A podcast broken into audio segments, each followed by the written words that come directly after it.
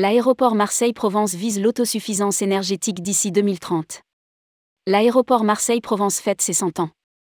L'aéroport Marseille-Provence, qui fêtera ses 100 ans le 21 octobre prochain, poursuit son développement avec la construction du Cœur aéroport qui devrait voir le jour pour les Jeux Olympiques 2024.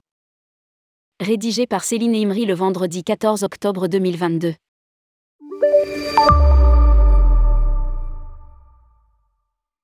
Un siècle. L'aéroport Marseille-Provence va fêter ses 100 ans le 21 octobre 2022. Un événement sera organisé uniquement sur invitation pour des raisons de sécurité. L'histoire de la plateforme est bien évidemment intimement liée à celle de l'aviation, mais aussi à l'histoire avec un grand H. Le saviez-vous? Le 28 mars 1910, le premier hydravion au monde conçu et piloté par Henri Fabre s'envole de l'étang de Berre qui borde l'actuel aéroport. En 1922, le port aérien de Marignane est officiellement inauguré. En 1939, la première liaison postale aérienne opérée par la Pan American Airways entre la France et les États-Unis a relié Marseille à New York. En 1956, le premier coup de pioche de l'aérogare qui accueille encore les voyageurs signé de l'architecte Fernand Pouillon est donné. En 1970, le prototype du mythique Concorde se pose faute de météo favorable, à Marseille au lieu de Toulouse.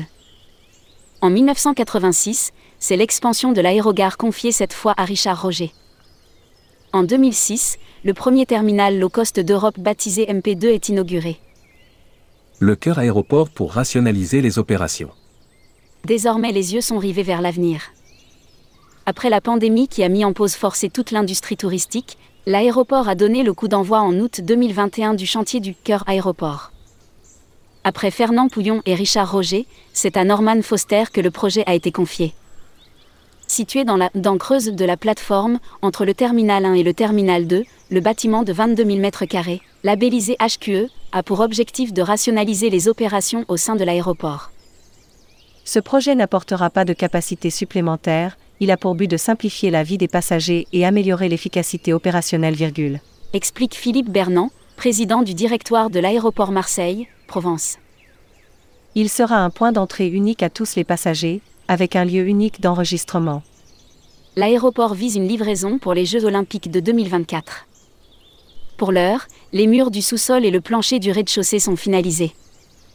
Les premiers travaux de réseau, électricité, chauffage, climatisation sont en cours, et les équipes vont prochainement démarrer la structure métallique. Dès 2023, un nouveau système unique, scan 3D, de traitement de bagages entrera en fonction sous la structure principale. Aéroport Marseille-Provence. Autosuffisance énergétique d'ici 2030. Autre enjeu pour la plateforme, celui de la décarbonation du transport aérien. C'est un sujet dont nous nous sommes emparés bien avant le Covid. Rappelle le président du directoire. La centrale thermofrigorifique a permis, selon les données communiquées par l'aéroport, d'économiser 45% de gaz entre janvier et septembre 2022 versus la même période en 2019, moins 20% d'électricité, et devrait éviter cette 100 tonnes de ces 0,2 d'ici décembre VS 2019. D'autres leviers seront actionnés. Parmi eux, le développement encore plus poussé de l'intermodalité. En projet notamment, un funiculaire, Funitel, entre la gare de Vitrolles et l'aérogare à l'horizon 2027. D'ici 2030, l'aéroport espère convaincre 28% des passagers d'utiliser les transports en commun contre 19,9% en cumul, annuel à fin août 2022. Au cœur des sujets également, la consommation énergétique. L'aéroport souhaite atteindre l'autosuffisance d'ici 2030.